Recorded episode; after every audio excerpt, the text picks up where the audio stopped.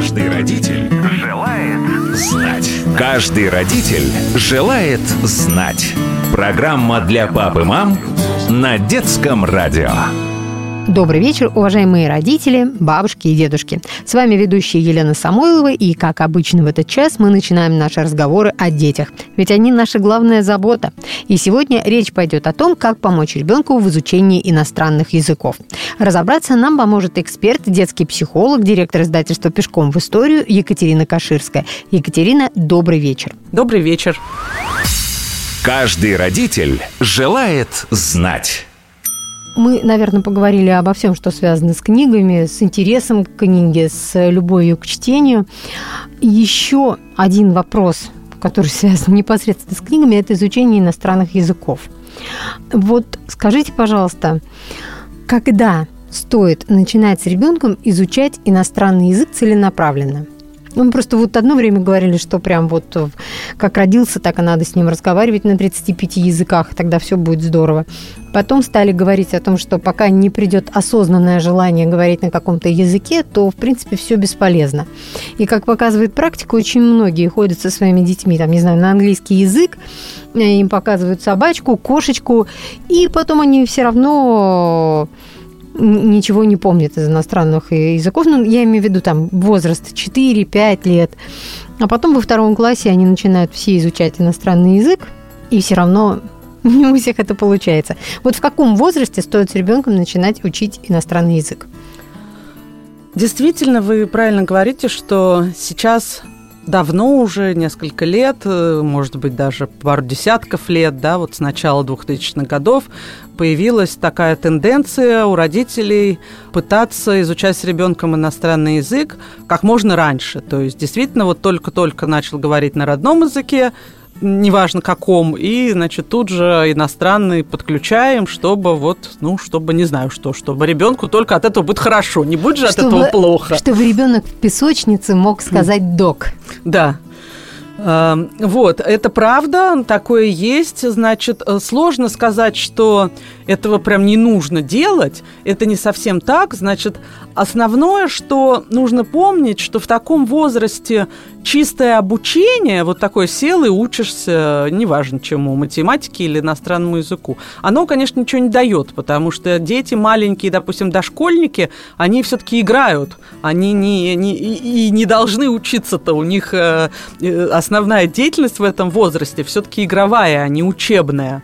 Поэтому сильно зависит от формата, в котором мы вот предлагаем это изучение языка. Если к ребенку приходит преподаватель, там репетитор, и сидит с ним с книжкой и изучает, вот как вы сказали, там название животных, ну, толку от этого не будет, потому что для маленького ребенка, ну, допустим, дошкольника, это, конечно, неинтересно совершенно. Это просто деятельность, которая неинтересна. Сидеть и учить слова, ну, как-то это непонятно зачем, непонятно какие слова, непонятно, ну, то есть совершенно цели этого ребенку вообще, ну, не объяснить, да, да, что когда-то потом, в будущем, значит, чтобы ты не будешь дворником, а будешь там какая-то профессия, и вот еще будешь знать иностранный язык. Будешь дворником будет... со знанием иностранного да, языка. тебе от этого будет хорошо, но это совершенно недоступная детям, дошкольникам и там в младшей школе, да, совершенно недоступная мысль, что когда-то потом им это пригодится. Вот, поэтому... Э, если уж вы решили обучать иностранному языку, то, значит, нужно сделать несколько вещей. Первое – это все-таки попытаться найти какой-то игровой формат. Значит, действительно, это могут быть какие-то кружки, клубы. Ну, сейчас, к сожалению, из-за пандемии многое было закрыто, но будем надеяться, что ситуация как-то улучшится, и все разные там студии, клубы по всей стране тоже будут потихоньку открываться. Вот, значит, что-то, чтобы деятельность сама ребенку была бы интересна. Значит, второе, что можно попытаться сделать, это можно предлагать, если мы говорим о детях, к примеру, дошкольниках, ну, какие-нибудь мультфильмы, да, на возраст, на пару лет младше, чем ребенку. То есть пятилетний ребенок не поймет английский язык на возраст пятилетнего ребенка. То есть ему надо показывать мультики для там двух трехлетних детей. Вот, но они есть. Сейчас, как известно, все, все доступно. Они есть, есть хорошие, смешные. И ребенок же не может хотеть в пять лет учить английский язык. Опять же, вот зачем это ему? Ему это может быть только интересно. То есть, если мы нашли какой-то мультик, сказали, ой, слушай, знаешь, прекрасные мультики, ну только извини, по-английски, ну вот нет их по-русски, ну, ну не сделали, ну что сделаешь, да? И желательно, конечно, какие-то серии, которые вот продолжаются. Да, это, в принципе, работает, это имеет как бы хороший эффект, потому что, ну, какой же ребенок откажется смотреть мультики? Ну, даже и по-английски. Ну, бог бы с ним, значит, не предлагают других, да, если иначе говорят, все там, не знаю, спать пойдешь, или сейчас манную кашу будешь есть, или мультики по-английски, но лучше мультики, да, то есть можно подойти вот как бы с этой стороны. Ну, а самое главное, что нужно сделать, но чего сложно очень добиться, это что, конечно же, и взрослый человек, и ребенок при изучении иностранного языка должен понимать, что ему вообще это зачем-то нужно. То есть для взрослого человека, ну вы же не будете вот просто так сядете и учить там, я не знаю, что вьетнамский язык за, зачем, с какой радости вы будете его учить, да?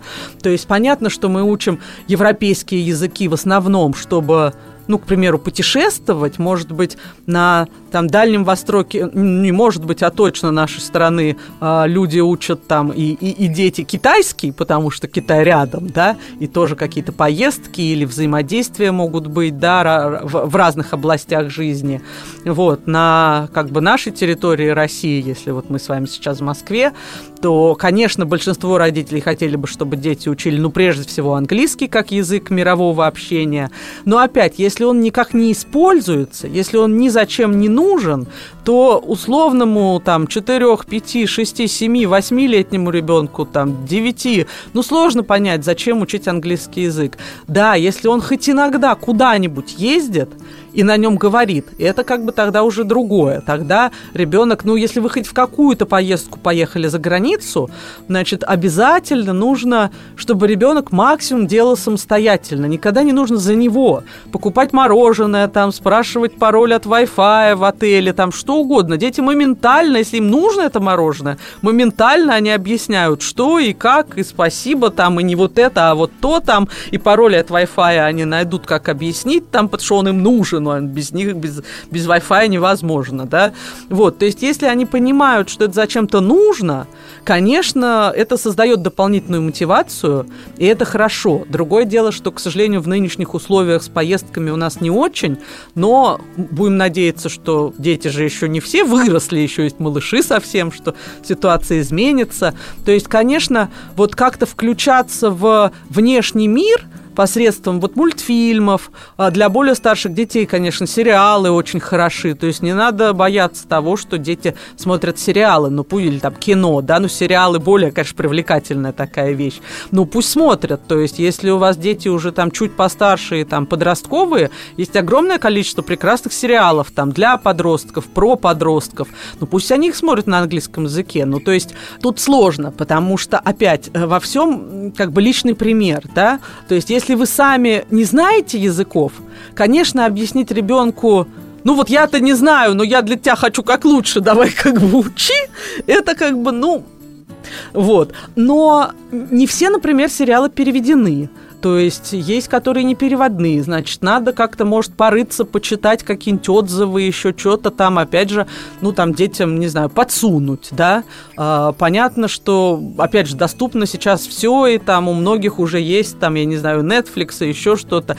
И опять же сказать, слушай, а давай попробуем вместе посмотреть, там, не знаю, с субтитрами, но в оригинале, потому что все равно во многих странах мира везде по-разному, но есть страны, где ведь вообще не переводят фильм, не дублируют, да? То есть все фильмы даже в кинотеатрах показывают только с субтитрами. Прям вот, не знаю, в Голландии в какой-нибудь, да? Это в прям Израиле, очень, очень, да, в Израиле тогда. Очень, в некоторых странах дублируют, как в России. То есть условного там Джейс Бонда вот новый, да, вышел сейчас, в условной Голландии все равно будут показывать по-английски с э, субтитрами.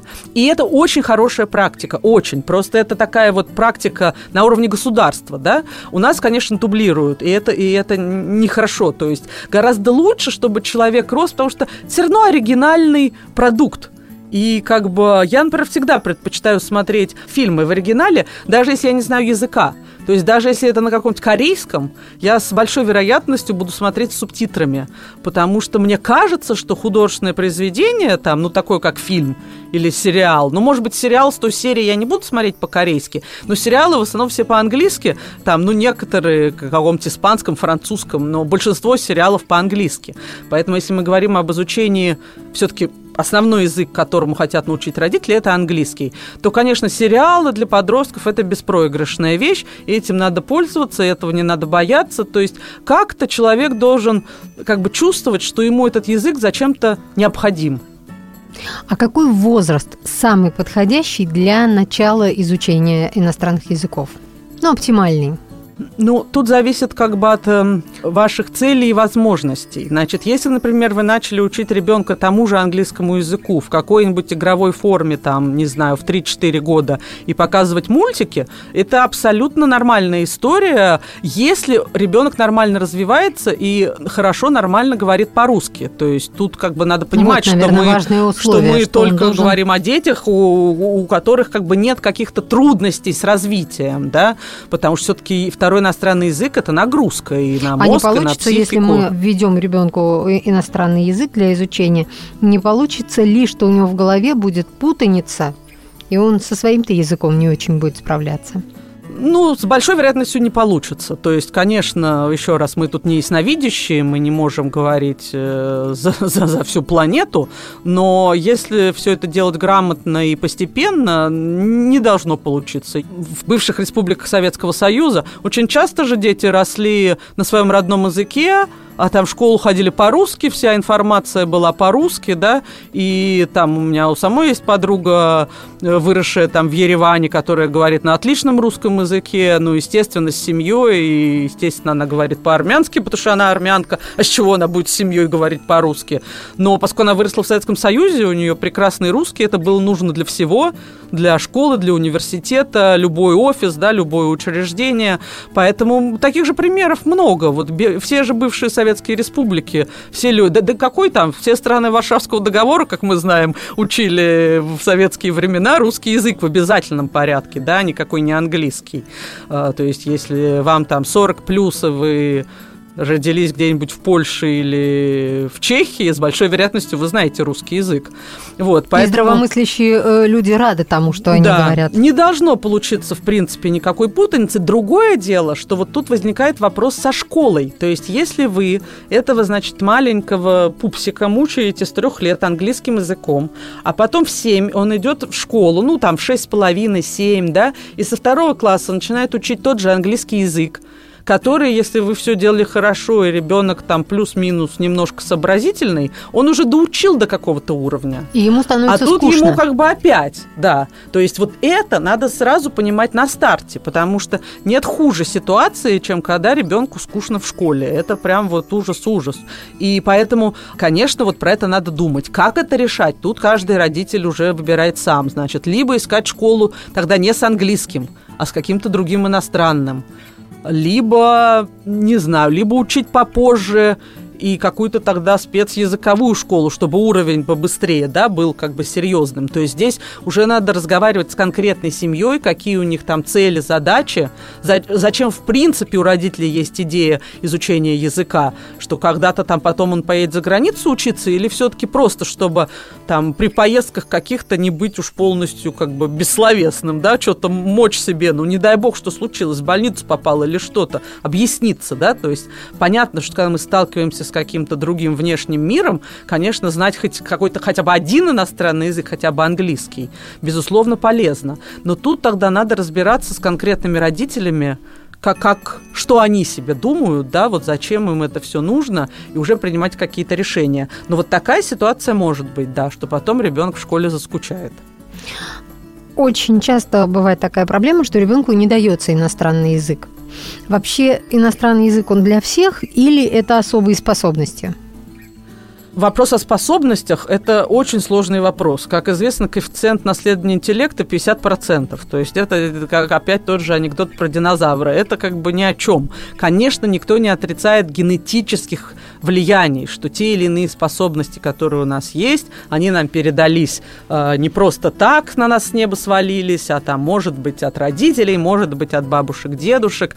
Но взаимодействие генов и среды очень сложная тема, и простого ответа на этот вопрос нету, да, то есть э, есть э, люди, которые просто не получили достаточную среду в свое время, поэтому, допустим, их математические способности не получили развития, хотя они у них были, да, и есть также другие люди, у которых, может быть, были совершенно средние способности, но из-за того, что была очень вокруг богатая среда и разнообразная, к примеру, в, в области математики, то эти способности во что-то развелись. И поэтому сказать однозначно, как это, конечно, невозможно. Другое дело, что да, все люди разные, и дети, и взрослые есть те, кто там, не знаю, хорошо воспринимает информацию на слух, и вот ему слышно эту иностранную речь, он ее хорошо воспринимает, у него Впитывает там, не знаю, губка. да, меньше акцент, еще что-то. А есть те, кто плохо. Я, например, очень плохо. Я, если не записала какую-то информацию, я всегда сотрудникам говорю, если вы мне что-то сказали, считайте, что вы мне этого не говорили. Если вы не записали в специальную там нашу программу управления проектами или там e-mail или WhatsApp или где-то, я этого не слышала. Я вот плохо запоминаю на слух. Поэтому сколько я не учу иностранные языки, как бы я их не выучу никогда хорошо, потому что вот у меня не очень хорошо с этим слуховым восприятием. Поэтому тут очень сложно сказать про способности. Язык же очень многогранная вещь. Нет такого, что вот... То есть есть вот это восприятие на слух, есть какое-то чтение. Читать, естественно, я могу лучше, чем воспринимать на слух. Просто вот просто потому, что я, я и на русском плохо воспринимаю на слух. И, и плохо запоминаю. Вот, поэтому нет такого, что вот способность к языку. Это, знаете, это как интеллект, это то, что меряют тесты интеллекта. Это как бы очень сложно сказать, что, что такое интеллект. Э, Самое главное не способности, еще раз, самое главное какая-то вот э, функциональность. Если этот язык ни зачем не нужен, как и все остальное, если тебе законы физики ни зачем не нужны, ну, довольно сложно как бы их с интересом изучать, да, то есть это как, в принципе, и любая другая вещь. Как бы мы ни хотели хорошего для своих детей, если а, этот условный английский язык им никогда ни в чем не пригодится, то, конечно, сложно объяснить, зачем им это вот столько усилий в это вкладывать. Есть э, дети билингвы, да, у которых в семье говорят на двух языках, ну и то, о чем вы говорили, Да. собственно говоря, в бывший Советский Союз, э, практически все республики, где люди росли с детства с двумя языками. Какие опасности есть вот в этой ситуации, когда мама на русском, папа, например, на английском? Ситуации разные. Есть мама на русском, а папа там на английском, литовском, армянском, каком угодно. Есть ситуации, когда оба родителя на русском или на каком-то, вот как мы говорили, языков бывших э, республик Советского Союза, а школа и образование на другом языке, или русскоязычные люди, которые переехали жить за границу, да, то есть э, в семье мы по-русски, а, соответственно, вовне там, ну, по-английски, по-французски, по-немецки, неважно. Вот, значит, здесь ситуация такая. Опять здесь родителям просто надо принять решение, э, чего они хотят для своих детей. Они хотят просто объясняться и бытовой речи, тогда это, ну, не очень сложно. Есть э, многие семьи русскоязычные за границей, когда родители говорят детям по-русски, а дети им отвечают на языке страны, в которой они живут, потому что им так удобнее, они так Потому общаются. что они думают на этом языке. Ну, они общаются с друзьями, они учатся в школе на, там, неважно, каком-то другом языке. И они отвечают родителям на этом другом языке, там, не знаю, по-немецки, еще как-то. А мама там, ну, к примеру, продолжает говорить по-русски, потому что она там, не знаю, из России, у нее родной язык русский. Вот, такой встречается и встречается нередко. Но тогда эта мама должна про себя понимать, что вот у ребенка русский язык и останется вот на уровне такой, ну, как бы обыденной бытовой речи, да, то есть если его специально не учить читать и писать, то он, наверное, не будет особенно читать и писать. То А есть, надо ли э, заставлять ребенка оба языка учить прям вот полноценно, чтобы читать, писать?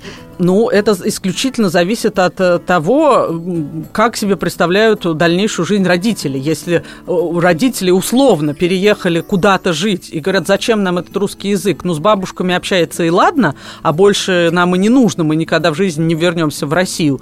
Ну, как бы это выбор родителей, да. Другое дело, что довольно сложно про такие вещи говорить уверенно, да, вернемся, не вернемся. Никогда вы, не говори никогда. Вы, может, и не вернетесь, а ребенок захочет. То есть тут все-таки надо понимать, что что знание еще одного иностранного языка, любого языка, это всегда расширение возможностей, любых, культурных, образовательных, профессиональных, социальных. Поэтому, с моей точки зрения, конечно, если уж так получилось, что у вас в семье там отец и мать говорят на разных языках, или вы на одном, а общество на другом, то надо постараться, чтобы ребенок оба эти языка выучил максимально хорошо. Ну, максимально хорошо, что вам доступно. Может быть, он никогда не выучит русский как родной, если он живет всю жизнь за границей, но как-то максимально хорошо во всех областях. Чтение, письмо, разговор. То есть вот сколько вы можете приложить для этого усилий, столько как бы понятно, что вы не можете сделать невозможного, и, может быть, ребенок не будет знать язык, чтобы было впечатление, что он вырос в России, если на самом деле он вырос, не знаю, в Америке.